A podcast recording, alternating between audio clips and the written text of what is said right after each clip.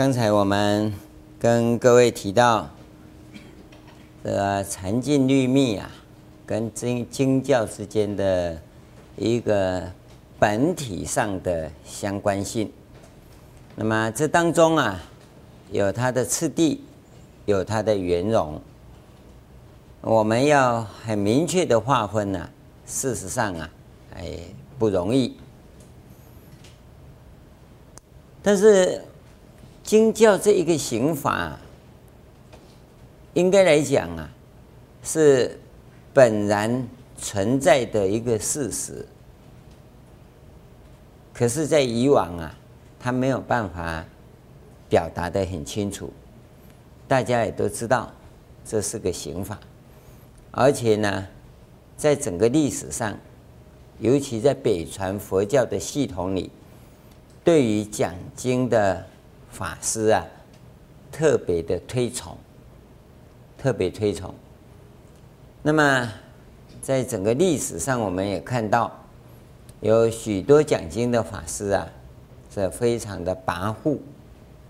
啊，我用这个形容词不为过啊啊！我的意思不是说人家讲经都不好，我讲经就很好哈，因为我讲经也很讨厌啊。要表达足够的自信心，给人家产生信心哈，就会有一种哦很有霸气的样子啊。然后不讲肯定啊，就表示我对自己所讲的没信心。要讲肯定啊，就让人家觉得很傲慢，那这个是很麻烦的啊。那么有一些主张在实际的生活中，他要去实践的。可是呢，假如要按照啊修养来讲啊，又不是修行中的事。那要按照修行中的标准来呢，那在修养上来看呢，又不够哦，不够那份修养的质感存在。那么这个时候啊，对于经教行者来讲啊，它是个两难哦。要这样呢，那就可能。冒恶名不恶名呐、啊？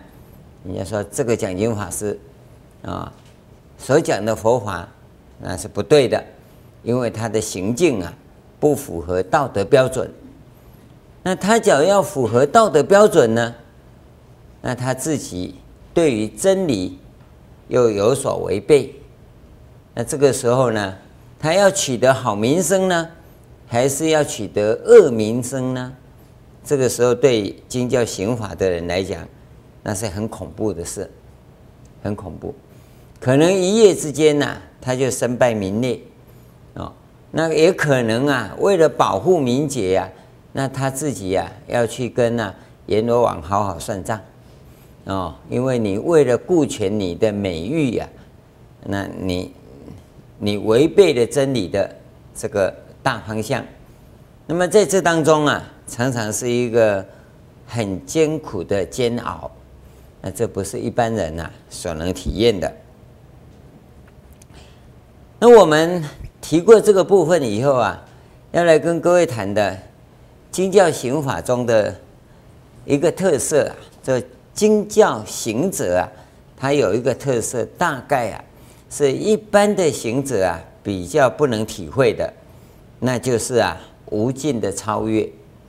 在我们的道场里呀、我们是跟各位讲过很多，大家可以感受到这一点，因为我们讲过啊，有无量的失败，才有一次成功；那么无量的成功，才有一次成就；无量的成就，才有一次成熟，还要有无量的成熟啊！你才能够成佛，所以要成佛啊，并不那么容易。这个成就啊，我们认为不难。问题要一再的成就啊，才有一次成熟。这个成就啊，我们我们可以这样讲啊，成功啊，相当于证阿罗汉啊。要一再的证阿罗汉呐，那然后才能成为菩萨，这个叫成就。啊，一再的成就菩萨的性德啊，才能够成熟，成熟才是法身大事。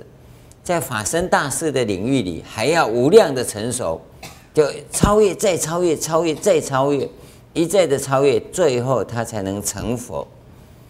那这里面呢、用一句话讲开啊，这很白话，很白话，也没什么稀奇啊。而为了让你对于这么白话平易的解释啊，能够落下很深刻的印象啊。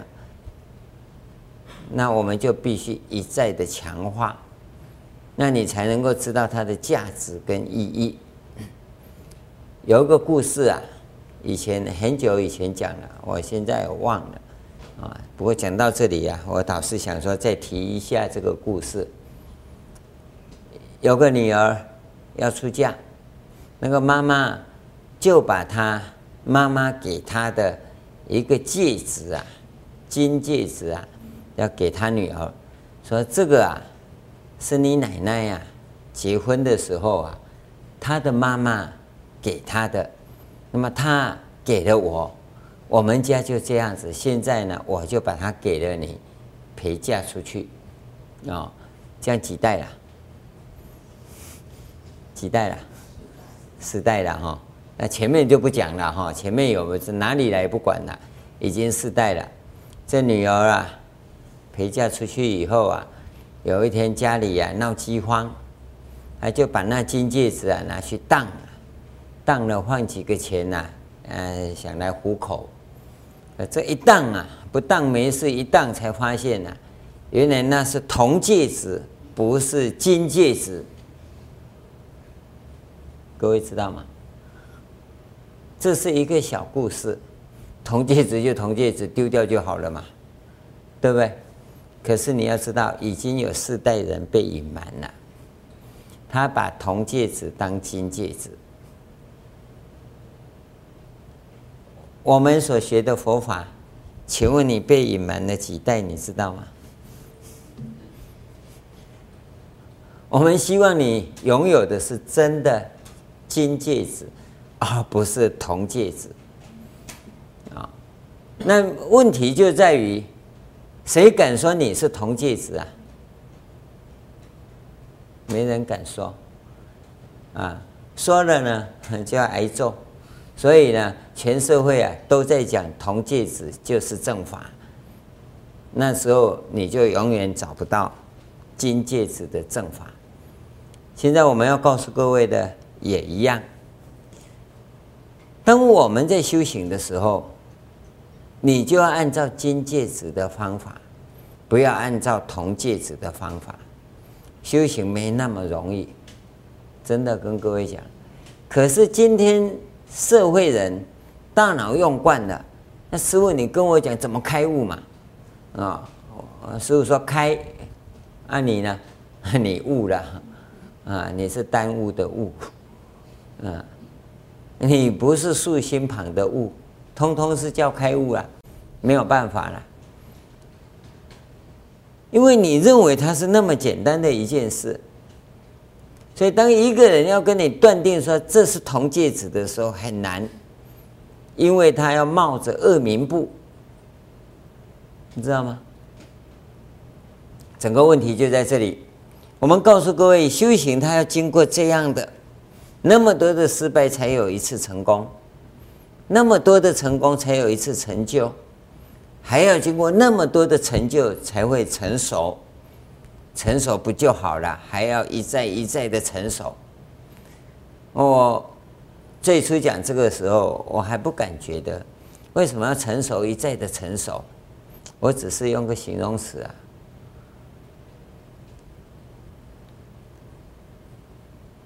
确实是这样啊，我到国外去。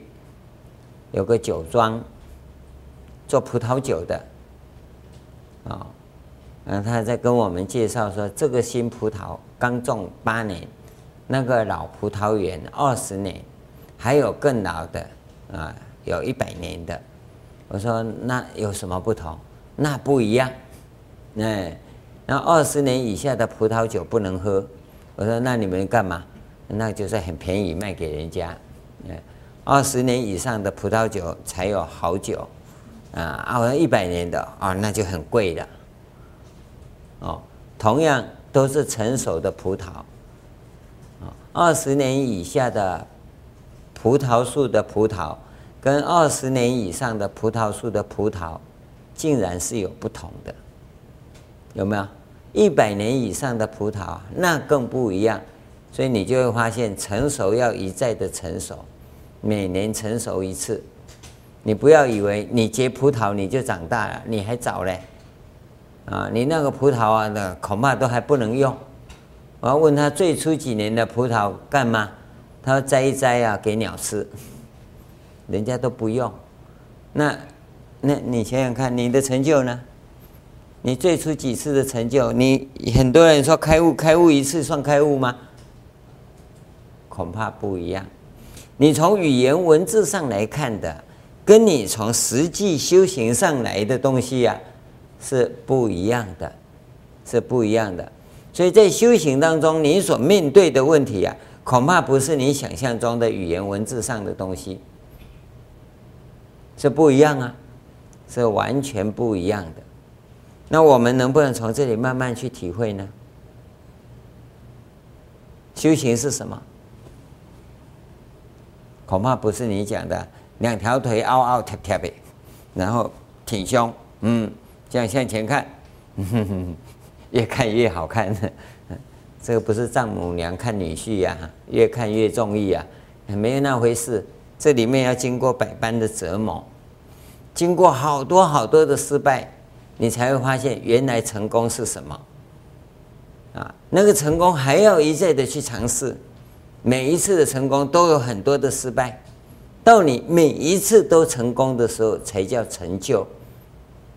成就以后呢，他会超越，啊，超越以后啊，还要再一再的成就，那才叫做成熟。成熟以后啊，他就开始往上一直爬。那我们现在要跟各位讲这个无尽的超越当中啊，讲的是指啊。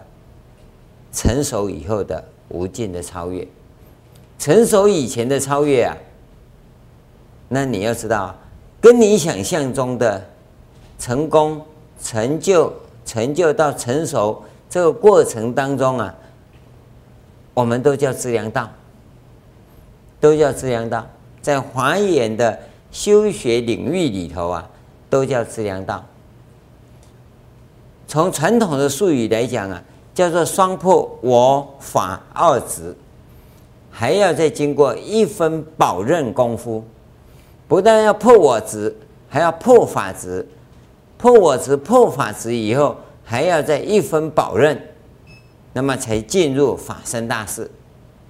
那在一般的诠释当中啊，破我执啊，十地以前，破法执啊，就到十地位，一分保任啊，就是等觉。然后就成佛，很抱歉，你这个成佛啊，在华严里头啊，叫做原教出诸位。原教出诸位，换句话说，修行从此开始。要按你以为说修行到此为止，哇，那差接呀！我们是说修行从此开始，按你却说修行到此为止，啊，那怎么接上去吗？怎么接上去吗？你说吗？所以在讲佛法的时候，你你要看看你是讲铜戒指还是讲金戒指嘛？先弄清楚啊。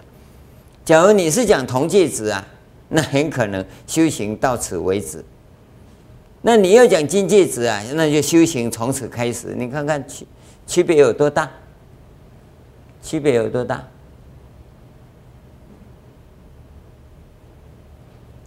那要把这种东西弄清楚并不容易，因为到底有多少人真的想修行呢？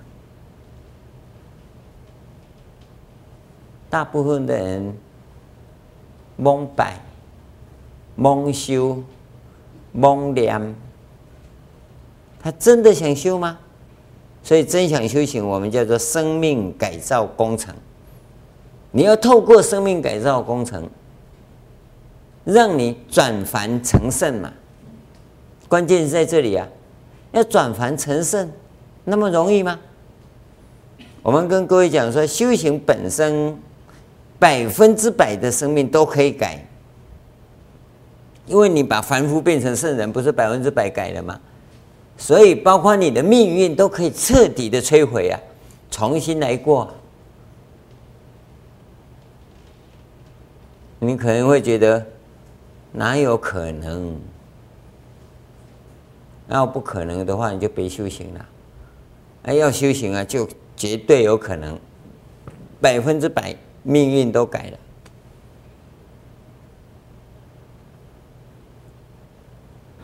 它不可思议的地方也在这里呀，所以我们提醒各位说，修行到这里，你要懂得永无止境的往前走。就算成佛，又要做什么？成佛以后还是修行啊，啊，这不是铜戒指的成佛啊，是金戒指的成佛啊。也就是进入法身大士以后啊，四十一个位次，到第四十二个位次成佛，这叫妙觉佛。妙觉，妙觉成就以后又怎么样？还是一样修行弘法利众生呢？啊，不然你以为呢？成佛以后？成佛以后就是背起桌顶接，对不对？坐在桌子上等人拜啊，这个叫成佛吗？那不太无聊了吗？成佛显然不是这种定义，不是这种定义。那你就知道成佛恐怕不是你想象的。但是啊，生命的品质啊，可以无限的提升。以至于、啊，到达止于至善的目标。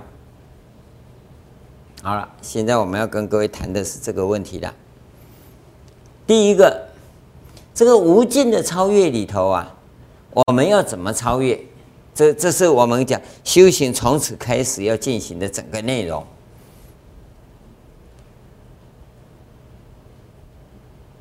那我们要告诉各位啊。我我从我个人的例子来讲给各位听了，因为讲别人的例子我也不知道怎么讲，啊，因为我不是别人嘛，我只是我嘛，那我只能够讲我的例子来给各位听啊。我一再的在思考一个问题：我们在菩提道上，在菩提道上求佛道啊，叫菩提道；那一个就是菩萨道上，菩萨道就是下化众生嘛。上求佛道，下化众生。那我们像我个人来讲，啊、哦，这个顶无啊遮荫之棚啊，脚无立锥之地呀，啊、哦，左右啊无棚壁可靠。你听懂吗？上面呢没人提拔我，下面呢啊弹丸之地都没有。啊啊，左右啊也没有师兄弟啊，啊讲是有师傅啊，因为跟我剃度当然有个师傅在，那师傅等于不在啊，啊我们之间也没有任何关系，那唯一的就是他叫师傅，我叫徒弟，就这样啊啊，然后呢就自己拼命啊，那这个时候呢，我们是很认真的在行菩萨道，从无到今天。那前前后后花了二十几年了，光是出家以来啊，都十几年了。这当中啊，在忙着什么？这在行菩萨道。那自己内化上求佛道的部分，就被这个从无到有到今天的这个地步里啊，给忙得团团转。我个人就常在想，我到底到什么时候要停下来？哦，或者一直忙忙到死掉就算了，啊啊，或者有一个适当的、明确的，啊啊，我应该停止了，啊，外化向外啊，摄受众生的部分应该停止了，不要再动了。啊，啊，开应该啊，好好的闭关来修行，对不对？我我们常这样想啊，啊，并不是今天要很多信众来啊，师傅好，师傅好，那师傅昏了头就很好，啊，所以叫做师傅好，啊，不是啊，我们随时都要警惕自己，自己说我的时间是不是到了，我应该要怎么样了，哎，我我没有什么特别的标准了，因为也没有人给我一个一个软体说。哎，时间到了，你要进，赶快去闭关。没有啊，那我这车子一直往前开啊，啊，开到什么时候该停止呢？我我想你们都没人教了，因为我也没人教啊。但是呢，我就必须带有一个绝对的敏感度。从我开始跟各位相处的时候，我就一直保持着敏感度。我什么时候应该啊？要闭关，但是我从来不跟人家讲的。你看，这个叫做什么吊胃口？想要请你来讲法，你就说你要闭关，这不行的。但是我告诉你，今年七月一号开始，啊，我我所有外面的我会全部停止，啊，可能啊，我不叫闭关呐，我可能会跑出去玩，因为。这辈子哈，通通都是为别人忙哈，还没有为自己好好忙一下哈，看能不能找一个好地方哈，伸个懒腰哈，做个日光浴哈，嗯，度假嘛，对不对？看看有没有这样的一个机会？为什么呢？因为我必须呀，在菩提道上啊，在用功。因为过去的时间呢，我是用功过，我也走过。那么这个将近二十年的时间呢，我我也把这些东西啊，所该讲的都讲了。那么在外面的菩萨道事业上啊，我们今天已经到达当今呢，不敢说宗教界啊，但至少在佛教界，我们已经到达非常高的巅峰状态。那我就说，应该要停止了，不能再往前了。因为再冲就冲过头了，因为上面已经没有了，我还要再冲到哪里去？上面还有的话继续冲吗？上面已经没有了。你看三师大华严研究所成立，这个全世界第一个啊。那还有可能我们在温哥华 UBC 也会成立华严研究所啊？那没有吧？没有人比我们更厉害了，那你还要再冲到哪里去？所以呢，是自己应该要静下来的时候。换句话说，到了这样的一个一个时节因缘呢，我们整个的组织啊，就应该重新架构，要重新架构，让我们的第二代啊出来，让他们呢。来发挥啊，在这个菩萨道上的努力，那让我们在菩提道上啊，能够再更进一步，更进一步，这个叫超越嘛。啊，菩萨道不叫超越，那只是一再的扩张、扩展嘛。你有什么样的这种福报，它就发展到什么程度嘛。可是菩提道上啊，我们才叫做无尽的超越。这个阶段到了，还有下个阶段要超越。这个是一个很明确的一个向，向上可以看。所以我们自己呀、要能够去拿捏呀、那你自己真的在心法上的超越啊，那就比较抽象啊。这么具体的东西呀、都不容易看。不容易看，啊，就现实生活中的情况，你看到这个时候应该停了，该停了，这是一种状况啊，啊，所以我们一般像这样子的讲经情况，大概就讲到这一次，啊，以后要再讲啊，我们就改变形式了，钟师傅，嗯，那个普观师，他们来讲，啊，四天五天呢。给他们讲，啊，因为这一代呀、他们要走出来，这个是一份呢、责任，也是一份使命。那你菩提道的这个部分呢，那比菩萨道的这个部分，那就维系很多了。一般来讲啊，我们看到的，当然各位所接触到的佛教社会跟佛教环境啊，那跟我所接触到的是一样的，因为我们就在这个世间里嘛。你可以看到某人成就，某人成就，我们不否认他的成就啊。可是那个成就啊，假如啊千年皆不变了，那等于没成就，你知道吗？啊，常常听到人家人家这么讲，我十年前就这样讲，十年前这样讲，现在还这样讲，那表示你十年来都没进步嘛，对不对？我二十年前开悟以来，怎么样？二十年来你都没有进步嘛？这个不是行者，行者拥有一个敏锐度，告诉各位每天都在进步。讲每天都在进步啊，这是一个标准的答案，一个精进的答案呢、啊，它是时时刻刻都在进步，就好像车子往前走，时时刻刻它都在往前走。当他十年都不动，那表示他都没走嘛？你知道吗？尽管说这二十年时间，我一直在这个菩萨道上的努力，我可以告诉各位，我还是一直在进步。而且呢，我经常这样在测验，测验我自己到底是怎么进步的。这是我个人的啊。你当然很喜欢替我写传记，对不对？所以你很想知道说我到底是怎么进步的。但我告诉你，菩提道上进步的这种传记，没有人能写，没有人能写。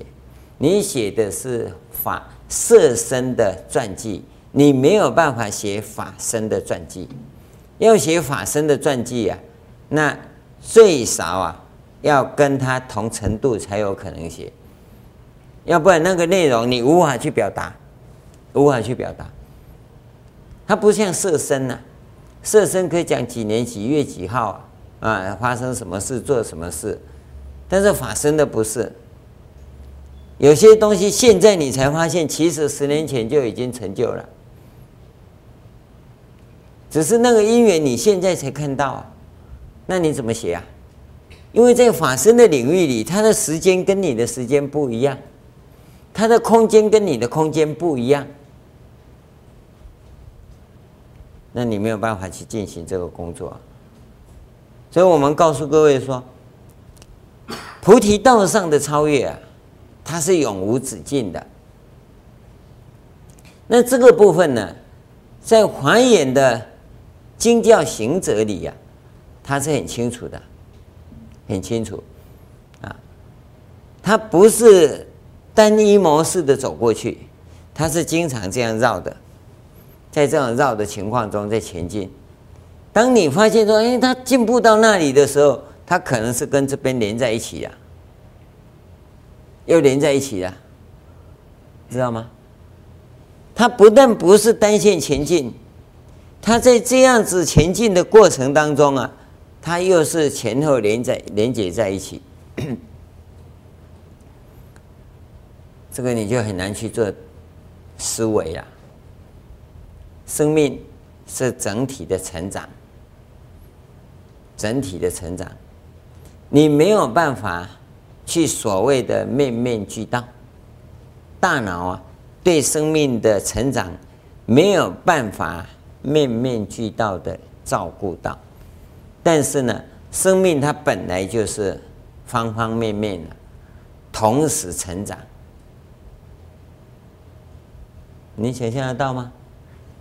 当你在长大的时候，只是一句话，你要记得，鼻子跟耳朵同时成长，不会说鼻子长大了以后呢，再长耳朵，左耳长大了以后再长右耳，有没有这样？没有吧？同时来的，同时来的。那你什么时候才会发现到？那是你发现到，而不是说哈，你发现的时候他才长大，他是同时长大。哦，而你只是发现的时候呢，是早是晚而已。所以在这个时候啊，讲十方三世不离当念，不离当念呢，就这么一念当中啊，这个过去、现在、未来同时具足，在一围城里啊，十方世界同时具足，这个叫华严的境界啊。所以在这个时候，他本身呢，就是一再。的在做超越的这份工作，菩提道的前进呢，也是一样。所有的修行人呢，所有的修行人呢，没有一个会想说我要停下来，直到他达到止于至善这样的境界，他还是继续在前进。我们可以说啊，他的前进呢，只有快慢。没有停止，生命的成长啊是永无止境的，它不会停止的。它可能有时候快，有时候慢。比如说来到这个世界，来到我们这个娑婆世界，这个对立的世界里，修行者的生命成长啊是最快的。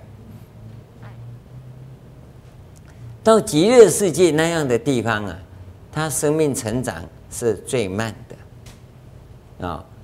来到释迦牟尼佛的世界里，生命的成长啊是非常的快速。到达像药师佛、像弥勒佛的世界里，那生命的成长啊有够慢，有够慢，因为那个地方福报太大。福报太大，八万四千岁的时候，你要知道，他是所谓八万四千的意思，就是福报圆满呐，没有瑕疵啊，没有瑕疵啊，因为那里的人呢、都三十二相庄严，哦，大家都同一个模子做出来的，不像这个世界的人，这个世界是上帝造的，上帝造起来以后啊，要拿去夯啊，有时候夯个都会修变黑人了。啊，有的时候还没夯熟就抓出来，所以变白人嘛，对不对？啊，有的时候火太大就变红人嘛。啊，我们我们这一群是刚刚好哈，所以叫黄色的哈，黄人嘛，对不对？那关键就在这里啊，因为你这里就是种种对立嘛。啊，到那福报完美的地方，每个人都一样，所以没有好恶，没有区别。那那你你怎么修啊？因为你没有办法模仿嘛，大家都一样嘛。这里因为有种种的不同，所以呢，你会向上看，向下看，那会厌苦心乐。那个厌苦心乐的心力产生的时候，那当然有些品质不好的会造恶。不过以正常的情况来讲，大家都向上，那你就会推动着你向前进。所以你从修行的立场来看，有些人呐、他在争生存呐、啊，争生存呐、他很用心，用心做坏事，这是无可厚非啊。为什么？因为他要争生存嘛，争生存呢，就必须打倒对方，自己才会赢啊。要打倒对方啊，可是他没福报怎么办？他就用不正当的手段，这当然非常不好。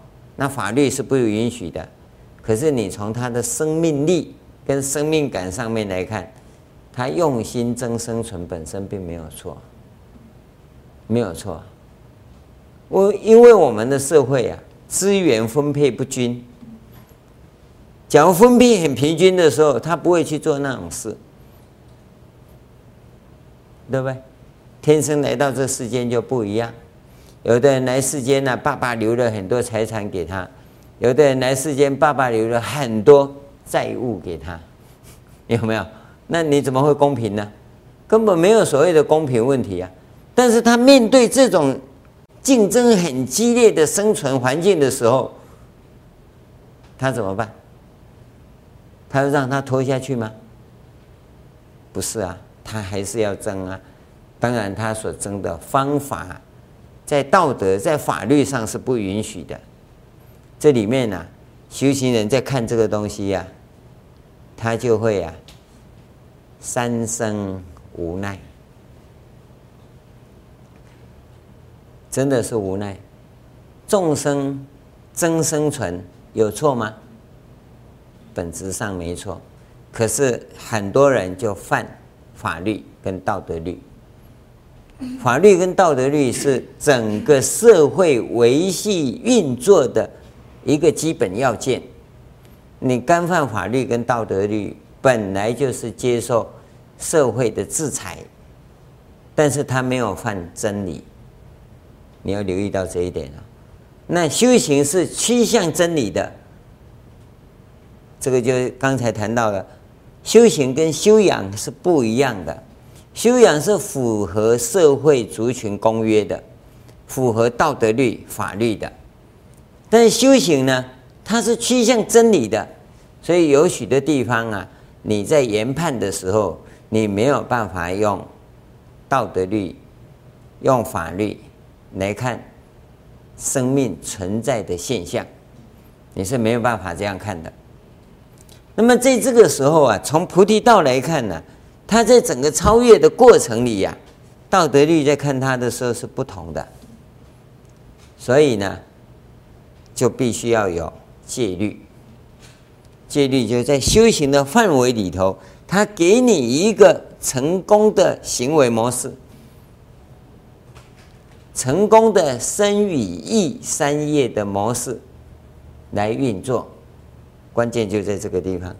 我们能不能在这个地方去运作，让自己的行法很快达到超越的目标？这个就就对了，就对了。但是呢，在这个过程里，你只要福报不够的话，那就产生了所谓障道。你在菩提道上啊，产生障碍了，有没有？所以会修行的人，他就会运用这种情况，怎么样去达到超越？因为这个世间呢、啊，娑婆世界，它本身就是对立，对立是传统的话。用现在的话来讲啊，叫资源分配不均嘛。这个世间本来就是匮乏，资源有所匮乏，人类的欲望无穷嘛，所以你会发现，所有的道德律跟修行啊，都提倡一个知足，欲望不要无限成长。这是道德律跟修行共同的地方，因为大家都发现。这个世间的资源分配不均，这个世间的资源有所匮乏，所以大家都有这种认识。但是你在那福报绝对的地方，没有这回事，资源是无限的，资源无限的。所以在我们现在这个时代，资源这么丰富。跟以前那种匮乏的时代来讲，那么修行的基本理念呢、也不一样了，也不一样。即使社会生活啊，那也跟以前不一样。在孔夫子那个时代，他七十岁以上的人呢、那有肉吃，啊，年轻的人没有肉吃，啊，有肉啊都留给老年人吃，啊。啊！现在谁跟你来这一套啊？麦当劳都卖给小孩子吃的，对不对？还有什么七十岁吃肉啊？那年轻人没有肉吃的，没有啊！我记得我们小时候的时候，要吃肉在什么时候吃啊？初二、十六，做给拜门靠一起叫把汤家，对不对？因为那个时代还是匮乏的时代，这个时代已经不是了。所以资源呐的变化，对于人类的生活会有变化，对于人类的生活一有变化，人类的心理就产生变化。人类的心理一产生变化，修行的方法就不一样，方法不一样，修行的目标真理是一样的，但是呢，要趋向真理的那个途径跟方法是有所不同的。以前的人骑马就已经很快了，啊，要不然绝大部分的人都走路。现在呢，不是啦，高速公路一开呀，多快呀，还不够快，不够快搭飞机，对不对？为什么呢？时代变了，物质资源的分配也完全不一样了。所以我们现在修行的方法更不一样了。那么你现在在这里来看看你的菩提道的时候，也是一样，超越，再超越，这个是一个哦，我们一个行者要经常去照顾的地方。不要以为说啊，我已经啊超越了，啊正到了，你就结束了，没有。随着时空的变化，我们假设啊，你在国家进入已开发国家之前，你开悟的，那么现在是进入已开发时代，那你来已经没用了，已经没用了。你再留意看看，我提供给你看看，广清老和尚，大家还记得吧？他死的那一年哈，你跟他注意看看。那死那一年的前后哈，死掉多少？佛教界的大德，跟你讲啊，要死哈，归光看看做几个戏。为什么会有这种情况？大概没有人去注意。他死的那个那个年代前后五年哈，刚好台湾是从落后那个开发中国家翻过来已开发国家的时候，你回去查一查。在他们死的那一代之前呢，台湾属于农业时代。他们死完以后，台湾进入工业时代。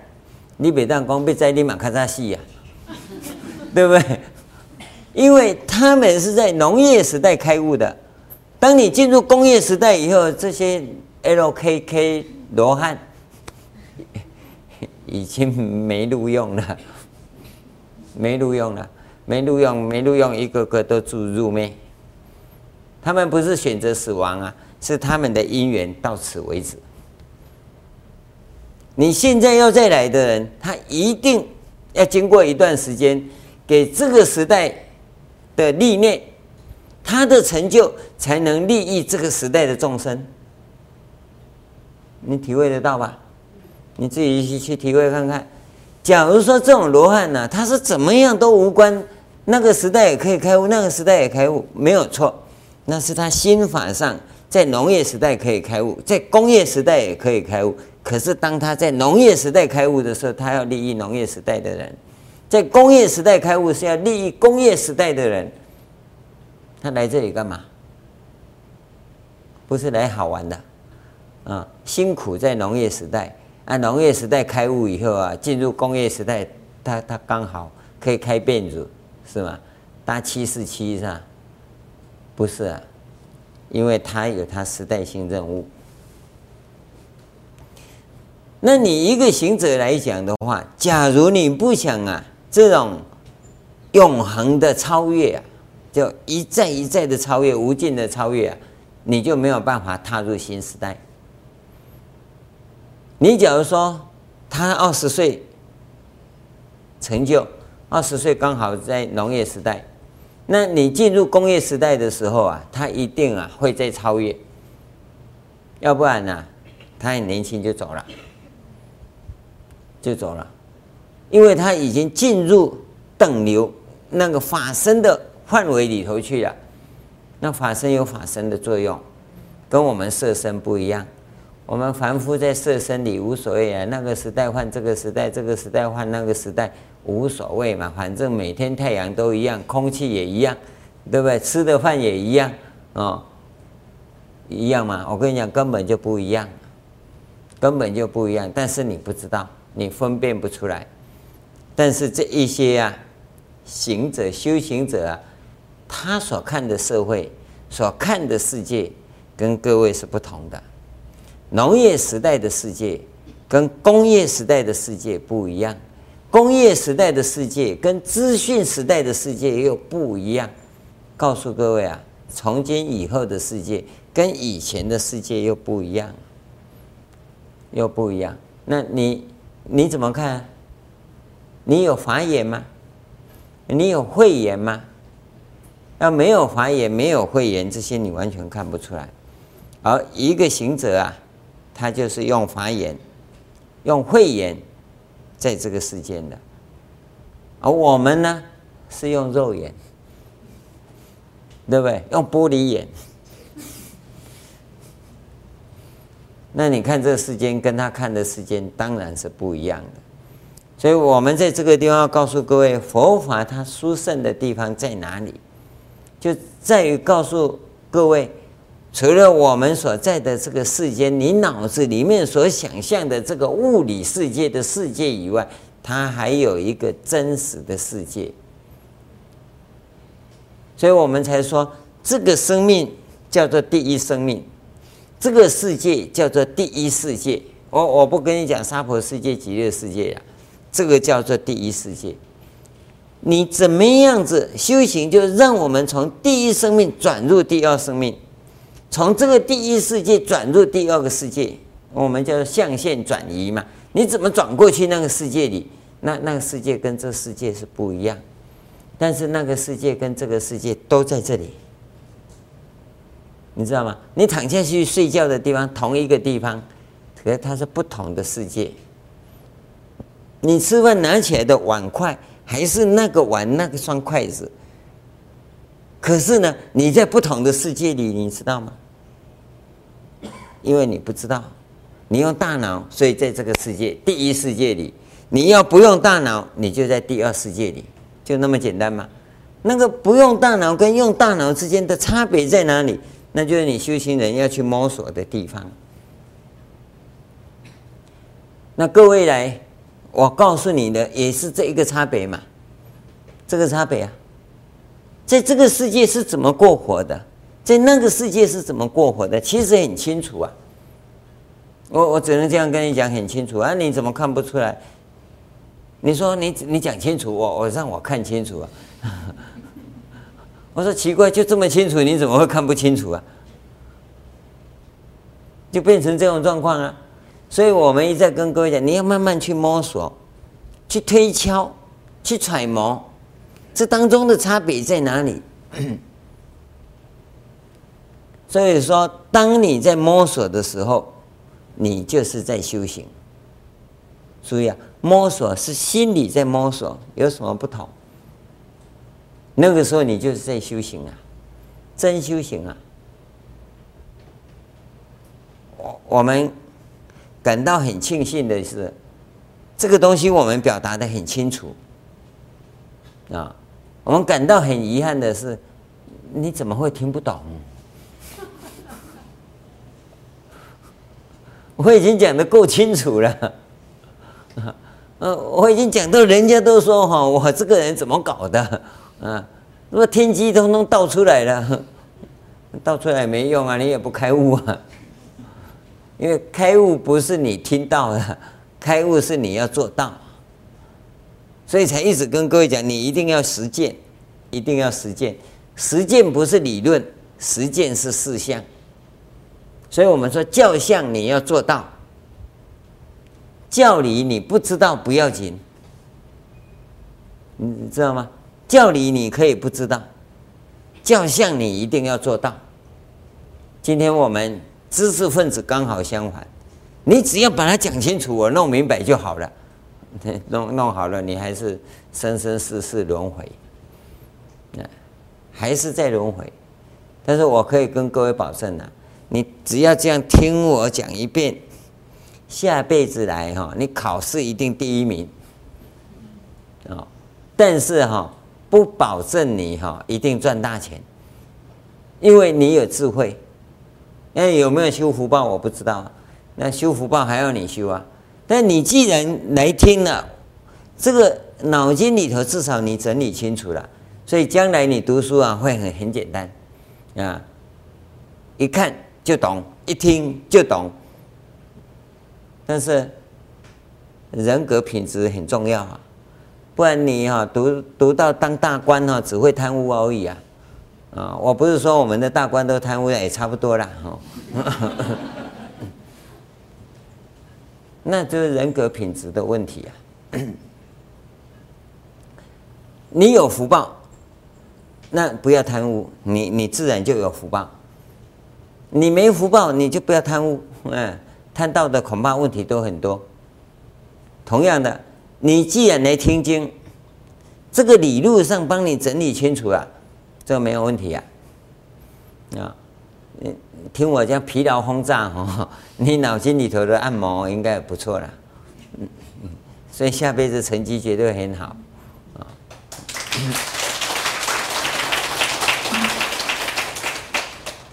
但 修行不是要下辈子考第一名哦，重点是要在于你自己能不能够去实践。